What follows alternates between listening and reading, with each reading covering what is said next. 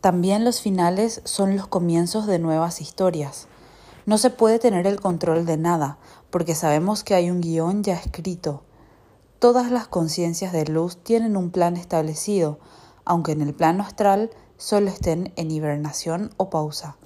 Los comienzos y finales son meramente de la proyección que le permiten experimentar y aprender a cada guerrero para evolucionar.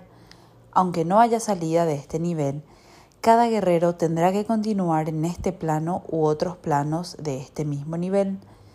Esto por falta de aprendizaje, entrenamiento, cada guerrero va paso a paso en su nivel de conciencia. Es necesario experimentar este anclaje, sin embargo, escribiendo en tiempo Matrix, tarde o temprano tendremos que salir de este plano y nivel para continuar los siguientes planos y también niveles, llevando miles de anclajes. No todos vamos a salir al mismo paso. Es comprender que solo tres conciencias tienen contrato de salida.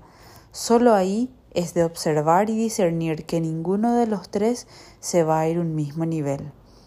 Viene a ser parecido como un juego de ajedrez. La conciencia creadora primigenia mueve las piezas de su juego. No se trata de ganar o salir más rápido. Nuestros guerreros tendrán el mayor aprendizaje y aplicación de conciencia a medida que lo vaya obteniendo, para cuando en el momento propicio le toque hacer su creación y obra maestra, para que también sea perfecto. A cada uno nos llegará la oportunidad en su debido momento. De Ventura.